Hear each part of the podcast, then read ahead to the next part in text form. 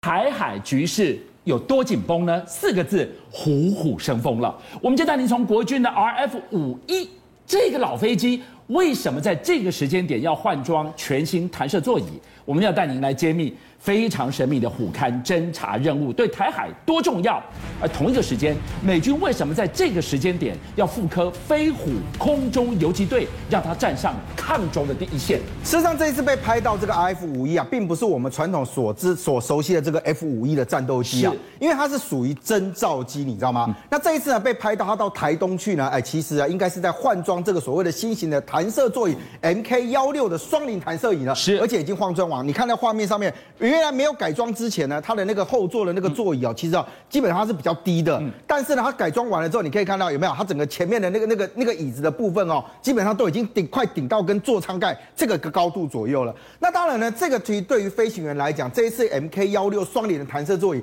真的是对飞行员来讲是一个非常大的保障，你知道，因为传统早期的这个弹射座椅来讲，它没有办法跟座舱的这个弹射啊，基基本上是做一个联动，是，所以以前它是做两段式的，所以你每次飞行员在遇到紧急状况的时候，你这个上面的时候要先炸射完了之后呢，你的座椅弹出去，是，而且最重要是你以前伞包要自己背在身上，你知道。那我们就知道飞行员以前啊，他那个双脚都是在那个前面，因为他要踩舵嘛。如果你没有控制好的时候，弹射一弹上去的时候，很多飞行员就是这样双脚折断，你知道？哦，那结果呢？这一次改成做 MK 幺六双联弹射椅之后，它除了跟座舱的这个所谓的爆那个爆炸系统呃那个炸开的这个系统联动之外，最重要的是什么？当你今天按下弹射的那个拉钮一拉的时候呢，你的双脚会被自动收回，是，所以减少了飞行员因为在弹射座椅当中啊，你双脚被那个折切断的这样的一个危险，而且你在画面上面所看到，事实上国外在设置这个所谓的弹射椅的时候，哎，他们真的是非常用了非常多的先进的科技啊，比如说，他们为了要让这个弹射椅能够完完全全的保护飞行员的这个性命，你看哦，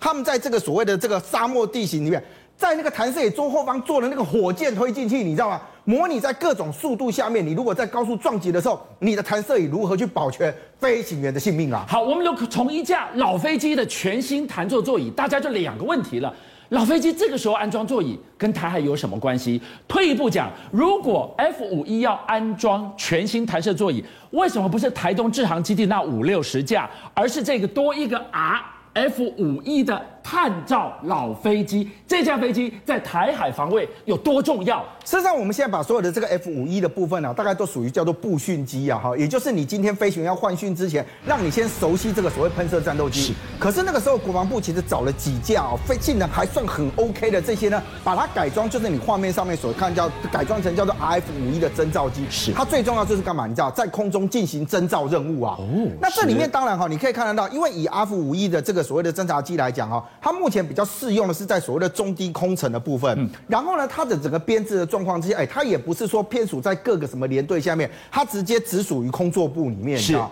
那所以呢，对于它来讲哈，因为它目前上面来讲，它并不是一个高空侦察的一个状况嘛。高空侦察我们讲过，有 F 十六一个电子夹舱，是这一飞跃还不用到台海中线。对岸动态我就拍得清清楚楚，高空交给 F 十六，没错，但是中低空就交给他了。所以我们就讲所有的这个所谓的战术的作为哈，其实我们有分成战域啊、战术啊，或者是整个区域性的这整整个的状况。是。那以 F 五 E 来讲呢，哎，F 五 E 来讲呢，它基本上就是属于中低层的这个部分。对。而且很多人会讲说，哎，那它这个飞机已经这么久了，它有什么征兆的能力啊？是。你知道到二零一零年的时候，当时高雄不是甲仙地震吗？国防部啊，那时候就试出了一张这个空拍图，告诉大家讲说，哇，我告诉你哦，甲仙地边这边拍出来，您看这个照片有没有非常清晰？我跟你讲，这已经其实比照是类似像卫星的这种高解析度，你在画面上面所看到的。而且我再跟你讲一件事情哦，这个就是由 RF 五一侦照机啊，他们所拍下来的这样的一个照片，而且它的解析度，因为当时在为了放入在网络上面，已经稍微先压过了，你知道是，已经不是那么的解析。可是从这个方面来看，哎，那上面的那个几乎连树叶啊，你都看得清清楚楚。哇，虎勘侦照机老飞机大任务啊！中博带我们看到台湾虎勘的神秘任务，没想到另外一只虎飞虎队，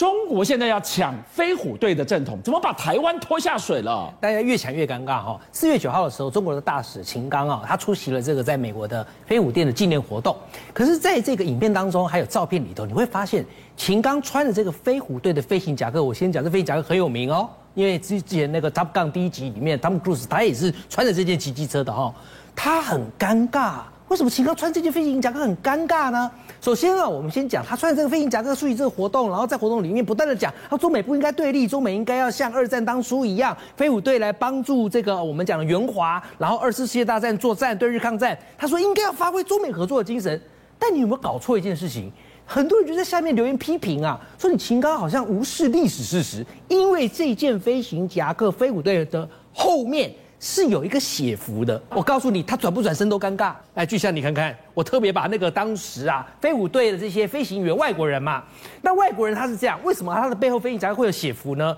你想想看，如果一旦他被击落，或者他迫降，是，那他又不会说中文，那那那那时候我们的老百姓也未必分得出他到底是来干嘛的啊，真的是来帮我们的吗？所以他直接在后面写什么来，那个字我放大给大家看哈，他写的是来华助我。赞洋人军民一体救护航空委员会，那你家老百姓一看就知道说，哦，他是来帮我们的，这个自己人救他，不能伤害他啊，对，没有错啊。所以秦刚，你现在的夹克，如果你真的转过来，其实从头到尾影片跟照片你都看到他没转，我不晓得他是不是就是故意不转。好，我们今天飞虎队看到这个地方还没完，你可能觉得哇，这个是二战，他活在历史里不？他并不只有历史，现在飞虎队的整个作战的概念居然被推上了。抗中第一线了，是好。那秦刚刚刚这样子一直在说中美要合作，结果没想到被人家打脸了。那事实上巴掌打得更响的，就是在他四月九号他出席这个活动的两天后，马上有人出来给他打一个很大的巴掌了，就是美国的二三联队哈。那我们晓得美国的空军是这样子啊，他们每个联队通常都会有一个我们说联队长自己专属的一个座机。那本来啊，这二三连队的连队长他的座机啊，是一台这个 “Proin” 的直升机，但他现在换了，换成什么了？换成现在画面当中所看到这个 HC 幺三洞 J 的空中加油机啊，它其实是由 C 幺三洞运输机去升级，就是我们讲的大力神变成超级大力神，然后变成一个空中加油的任务啊。那问题是这连队长说了？一段很妙的话，他说：“你看我这个哦，我们的我的这台这个这架这个运输机，你有没有发现？”上面前面我有画一个他们的这样的一个，就是鲨鱼头露出牙齿的图腾。是，那谁不晓得这个就是飞虎队啊？对吧？就像鲨鱼头露出牙齿，当初在飞虎队陈大德将军所率领飞虎队，他们的这个战斗机每个前面不是都有这个吗？他们象征的意义是什么？象征意义就是说，我们很，我们我们我们要让敌人闻风丧胆。那现在这个连队长他就说，我们传承了飞虎队的精神，那我们一样用鲨鱼头露出牙齿，当然不是要表达说什么我们多凶猛，他是要告诉他们的飞行员，即使是我们的战斗救援任务，也一样很凶险。那不管怎么样，你这时候两天后露出了这样的一个标志，并且公布这样子一个连队长你是要让谁闻风丧胆呢？对啊，我特别想讲西幺山洞这个运输机的历史。更证明了美国的军事科技就是胜于你中国大陆，它根本根本不要说跟你合作啦，对于你中俄联手，它更是有打击你的本钱。画面当中你所看到这个 C 幺三洞运输机啊，它是洛克希德马丁公司所生产的，而且是由它著名的臭鼬工厂出产。臭鼬工厂哇，我告诉你，有句话叫“臭鼬出品必属经典”，为何呢？因为臭鼬工厂所做的包括像是 F 三十五、F 二十二、SR 拐腰，或者是更老的 U two 这些。都是经典名机，那 C 幺三洞也是他做的，而且他做出来之后让大家觉得跌破眼镜，因为他是个大胖子，他好重，他七十多吨，但是这么大的大胖子七十多吨，他能够去用很慢的速度飞行。那我们通常有一个就用语就叫失速值，这是什么意思呢？就是说，你看哦，他每小时最低，他可以飞那个速度低到一百八十五，他都不会失速。那我举个概念。比方说，像是我们郭董的庞巴迪的座是这个这个这个座机啊，它最低的失速值也要两百。可是庞巴迪这么小台这么轻哎，那我那就更对了。那你那你那么轻那么小，你都还必须要飞到两百。它这么重，它可以飞到一百八十五。它厉害的是，它现在在市面上还有至少超过上千架，它绝对有可能是超过 B 五十二同温层堡垒的战略轰炸机，而成为了可能会服役超过百年的一台飞机。而且最后，我想给大家看一个影片，就是你看它哦。呃，它起降都可以在一些那种，就是你也不需要什么特别的跑道，可能甚至都已经是啊，呃，我们讲的沙漠地形，或者是只是一个战备的野，呃，猫头鹰野战的这样的一个跑道，都是土，它都没关系，它都可以飞。这就是咱讲的奶超活动，我比较得意。所以我们看到了美军的这个二三联队，它跟飞虎队根本是同源血脉的。今天廷辉来告诉我们，飞虎队并不老，它的精神长存，甚至美国在复刻它的精神。推向前线，变成抗中的第一线，他们怎么搞的？对，这个飞虎队哦，这个前身二十三联队，二十三联队的前身就是你知道，就是这个中当时美元援助中华民国的这个美元大队，就陈纳德这个这队，所以他你知道这个二十三联队可能是传承了这个呃这个飞虎队的这样的一个精神。是。那这一次其实哈，你看发到俄乌战争当中，我们发现了一个问题哦。